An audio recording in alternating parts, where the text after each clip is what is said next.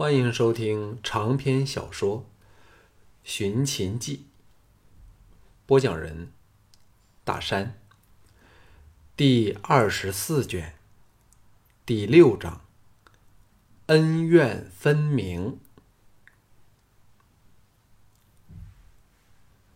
坐上谢子元的马车，听他哼着轻松的调子，项少龙定下心来。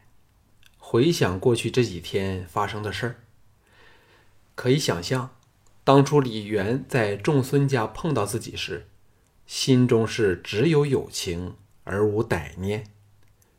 直至他忍不住向韩闯透露，才兴起应否除去他这个大患的念头。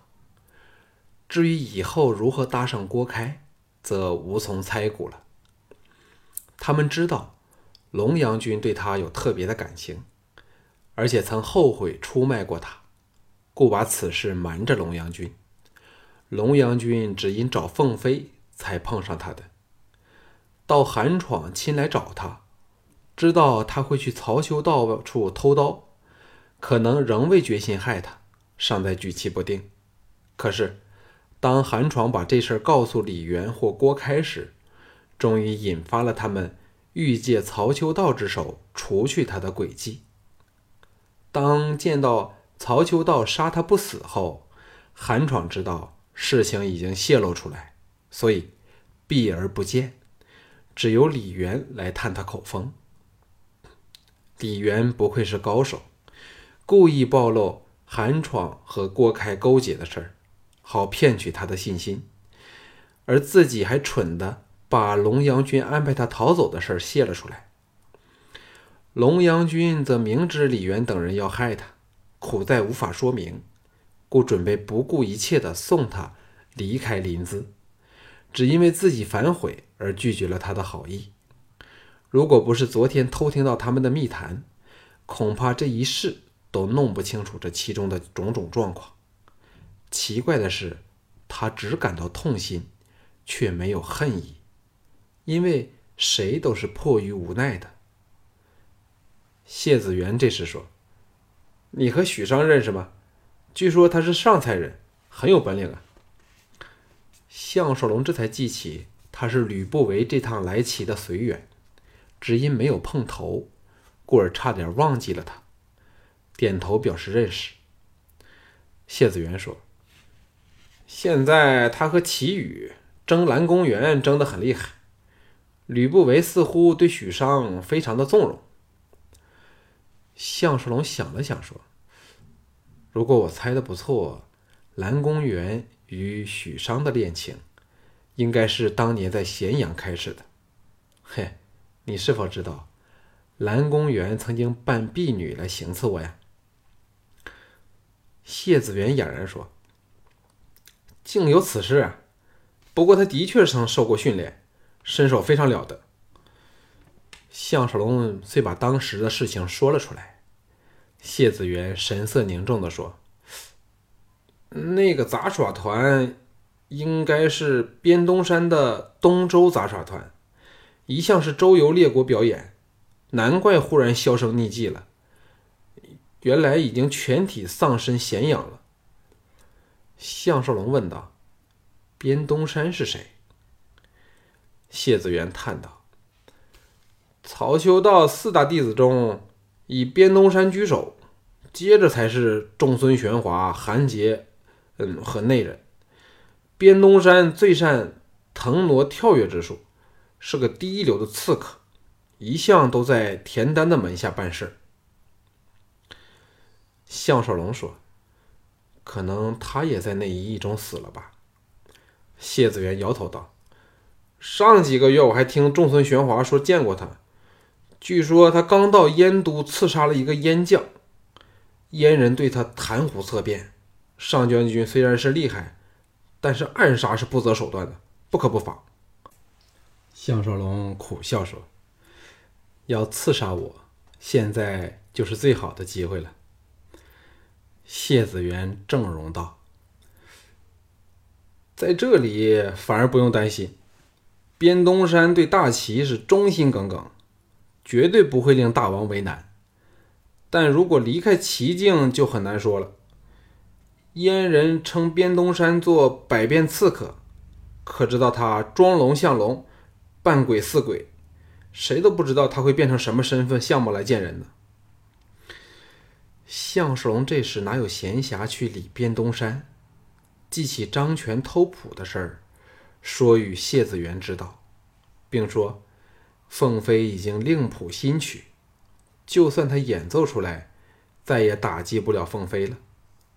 谢子元愤然说：“定是齐宇指使的。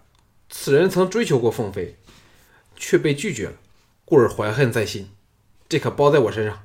我谢子元绝不容许圆圆做出这种休家的事儿。”马车开进玉兰楼去。此时青楼尚未正门开门营业，偌大的院落宁静的像隐士居住的世界。只是后院某处隐隐传来乐声。两个人走下马车，朝后院特别宏伟的歌乐殿举步走去。谢子元低声说：“以前大王没有那么多病时，常爱到歌乐殿堂听歌看舞，说歌姬在这里都活泼多了。当然了，入到王宫，谁不怕出不来？无论是一时获罪赐死的好。”又或给大王留下了，做了只隔一夜就给忘了的宫娥妃嫔，实际上都没有多大分别。项少龙暗想，比起齐王来，小盘的自制力就好多了。谢子元叹道：“大王有个愿望，就是三大名姬同时在他眼前表演，所以勿要我们为他绊倒。这可是他死前唯一的期待了。”为此才能撑到此刻，否则可能早已……嗨！项少龙这才明白这次盛世的来龙去脉，由之可由此可知，其人不但爱空言，还爱安逸。这种苟安的心态，是堂堂大国不但成不了东方诸国的领袖，还不断在破坏唯一能真正抗秦的合纵之策。悠扬的乐韵更是清晰，众姬同声歌颂，调子优美，项少龙也不由听得入神。谢子元得意地说：“这就是我那晚在厢房内写的一曲，应该是小弟平生的代表作了。”项少龙笑着说：“这是否说排演已到了尾声呢？”谢子元哈哈一笑，跨进歌乐殿堂去。殿堂中心处近六十名歌姬，挥扬着各色彩带，换出千变万化的图案，像一片片彩云般环绕中心处盛装的蓝公园，载歌载舞，使人见之而神迷陶醉。此时，蓝公园正在一人独唱，看他柔软的娇躯做出各种高难度的曼妙舞姿。歌唱出抑扬顿挫、宛如天外仙音的乐曲，令人生疑，误入仙子群居的仙山福地了。不逾一遇的四十人大乐队正在起劲儿地吹奏，殿内充满了欢乐的气氛。观者除了齐羽，并有一群十多个项少龙不大认识的齐人之外，赫然还有许商在其中。一曲即罢，其余等鼓掌喝彩。蓝公园舍下其他人，往谢子元和项少龙迎了过来，笑脸如花地说：“谢大人和上将军为何这么迟才来呢？”谢子元不知是否记起刚才项少龙讲及偷取一事，告罪后，把蓝公园拉往一角，说起话来。其余等则朝项少龙走过来，其他歌姬无不对项少龙露出了注意的神色，交头接耳，低言浅笑，情意盎然。许商依秦法向项少龙施军礼，肃容说：“尚未有机会正式向上将军请安，上将军，请恕末将无礼之罪。”项少龙笑着说。这处又不是咸阳，一切从简好了。齐宇有点惊疑不定的偷瞥远处正板起脸孔与蓝公园说话的谢子元，心神不属的对项少龙说：“听说上将军对音律极有研究，未知对刚才一曲有何评价？”项少龙知道他从张全处听到消息，心叫惭愧。郑荣说：“齐兄说笑了，对音律，小弟乃是门外汉。”不过，即使像我一样不懂音律的人，也觉得刚才一曲精彩绝伦，令人神驰感动啊！在齐宇身旁，一名体型彪悍的年轻武士插话说：“在下闵廷章，见过上将军。”项少龙暗想：原来你就是与马成甲同时在齐国剑坛崛起的人物，口说幸会。留心打量了他几眼，闵廷章比较起来，要比马成甲斯文秀气，样子也较为顺眼。闵廷章目光落到他的百战刀处，项少龙索性连鞘解下，递给他过目。这著名剑手露出了意外神色，接过后与其他人好奇言玩起来，啧啧称赏。剩下齐宇、许商和项少龙三人，都有点不知说什么才好的尴尬。几名大胆的歌姬拥了过来，争相向项少龙招呼施礼，眉目传情后，又笑着飘了开去。幸好这时谢子元和蓝公园回来了，后者神态委屈，显然是被谢子元数说了一顿，但看情况，他是在甘于受责。齐宇用眼色向他询问，蓝公园却是故意不看他，看来是把气儿发泄在了他的身上。转向项少龙说：“我要立即随将军去见大小姐。”许商移到蓝公园身旁，祈道：“圆圆似乎不开心呀。”其余等无不错愕，不明白发生了什么事儿。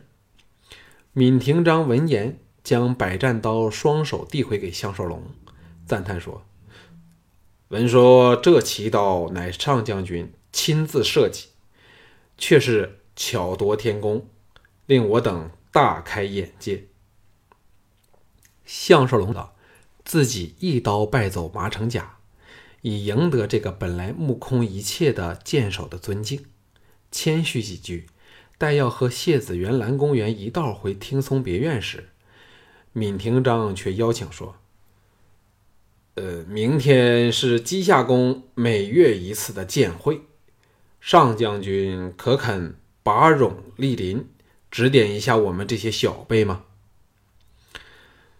项少龙露出为难之色，诚恳地说：“说实在的，这么与曹公见面是有点尴尬的。”另一个人兴奋地说：“曹公近十年都没有出席剑会了，上将军可以放心。”项少龙暗想：多一事不如少一事，敷衍道：“呃，明天再说吧。”又顿觉奇怪，说：“剑会不是在初一举行吗？为何推迟了？”齐宇道：“皆因大王寿辰，故延期举行，还会比平时隆重。”上将军季瑾要来呀！当下有人向他说出了时间地点。项少龙不置可否，在齐宇和许商妒忌的目光下，携蓝公园和谢子元离开了。到了正院时，谢子元表示要返回官署，故不能随行，让出马车，自行骑马离去。项少龙想不到会和这柔骨美人单独相处。生出戒心，说：“袁小姐坐车吧，我骑马好了。”蓝公园白了他一眼，淡淡的说：“妾身也久未骑马，不如就一起借马儿的脚力吧。”姚胜等忙让出了两匹剑马。蓝公园虽然盛装在身，但翻上马背却灵巧的像狸猫。惹来一阵彩声。项少龙跨上马背，和蓝公园并继驰出玉兰楼，登时吸引了街上所有行人的目光。姚胜派出四骑为他们开路，其他人则分布两侧和后方，令人颇有阵仗不凡的感觉。蓝公园策马凑近他身旁，说：“上将军是否很不安呢？最后仍是要和妾身同行说话。”项少龙心想：“这该叫恶人先告状。”微笑说：“我还没有忘记袁小姐曾想取项某人的小命呢。”蓝公园默然半晌，轻轻地说：“在这个世界上。”有三个人是圆圆欠了人情的，上将军有兴趣听听吗？项少龙说：“第一个应该不难猜，是否是谢大人呢？”蓝公园欣然说：“和你这个人说话，真的可以少费很多精神。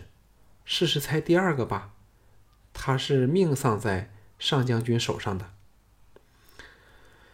项少龙苦笑说：“难怪你要来杀我了。”蓝公园若无其事的说：“上将军都是猜不到的了，那个人就是萧卫谋。圆圆所以有今天，全赖他把人家交给一个姓边的人栽培训练，否则说不定早就饿死街头了。”萧卫谋其实是被藤毅活生生打死的，他当然不会说出来，恍然说：“是边东山吗？难怪你的身手如此了得了，他应该是你第三个感激的人吧？”蓝公园出乎他意料的咬牙切齿的说：“恰恰相反，他是妾身最痛恨的人，他对我做的恶事。”圆圆却不想再提呢。项少龙大雅说：“可是咸阳之行，你不是奉他之命行事吗？”蓝公园淡淡的说：“那只是一场交易，只要奴家依计行事，不论成败，以后都再和东边东山没有任何关系。而妾身肯答应，也当是报了萧卫谋的恩惠。”以后再不欠他什么。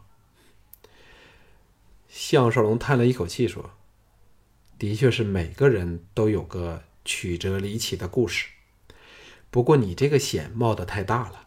嘿，想不到萧卫谋也会做过好事的。”蓝公园不屑地说：“他和边东山只是看上妾身的容貌吧，有什么好心肠可言？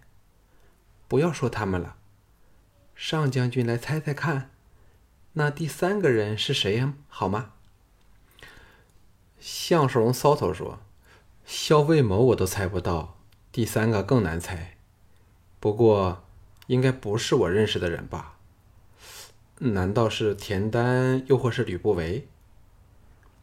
蓝公园不断摇头，喜滋滋的像个小女孩般的说：“都不对。”项少龙心想：“这柔骨女郎相当有趣。”认输说：“不猜了。”蓝公园抿嘴浅笑说：“是项少龙。”项少龙失声叫道：“什么？”他们一直的声调都压低至仅两人可耳闻。他这失声一叫，姚胜等才听见，都哑然往他瞧来。蓝公园欣然说。有什么值得大惊小怪的？真的是你。自刺杀不遂后，到漏夜离开咸阳，我都预备会被你拿去杀头，岂知你竟然放过了人家？你说蓝公园怎能不感激你？当时吕不韦也说城防都是你的人，他也很难庇护我。项少龙愕然半晌，说。你不用感激我，说到底，你只是一颗棋子，被人利用来对付我。杀了你，与我没有好处啊。蓝公园郑荣说：“项少龙就是这样一个人，田相、旦将军虽然视你为敌人，但对上将军的品格却相当的敬重，反而对吕不韦颇为不屑。”项少龙有感而发说：“品格有个屁用！现在谁不是利字当头？凡对我有所畏忌者，都要不择手段的要除而后快啊！”蓝公园扑哧失笑说：“上将军很少有这种语气说话的，可见你对圆圆有点改变了。人家今天只是借见凤飞为掩饰，目的却是单独有。”跟你说话，上将军要小心身边这群众孙家的武士，他们原是土匪流氓，专门替众孙龙收烂账。我一些好赌的姐妹被他们害得不知多么惨，不信就留心看看，谁不再竖起耳朵来偷听我们的密话？最后两句故意提高音量，吓得姚胜等下意识的离开少许。项少龙顿时感觉领教到他的泼辣处。